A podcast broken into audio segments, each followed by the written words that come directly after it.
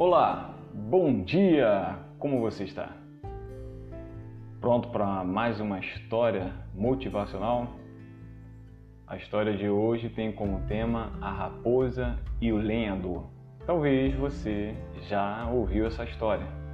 Para você que já ouviu, vamos relembrar. Para você que nunca ouviu essa história, preste bastante atenção.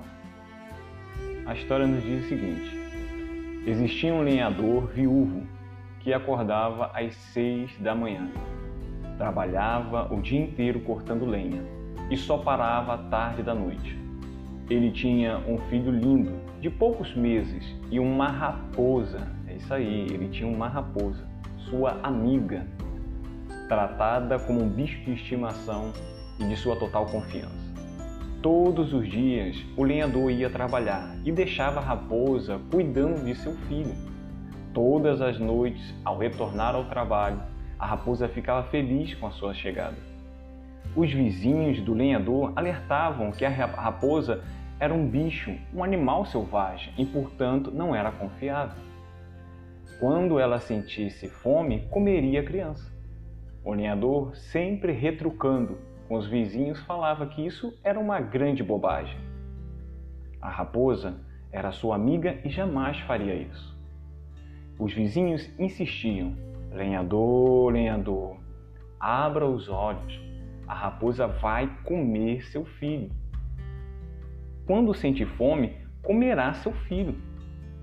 Um dia, o lenhador, muito exausto do trabalho e muito cansado desses comentários, ao chegar em casa, viu a raposa sorrindo como sempre e sua boca totalmente ensanguentada.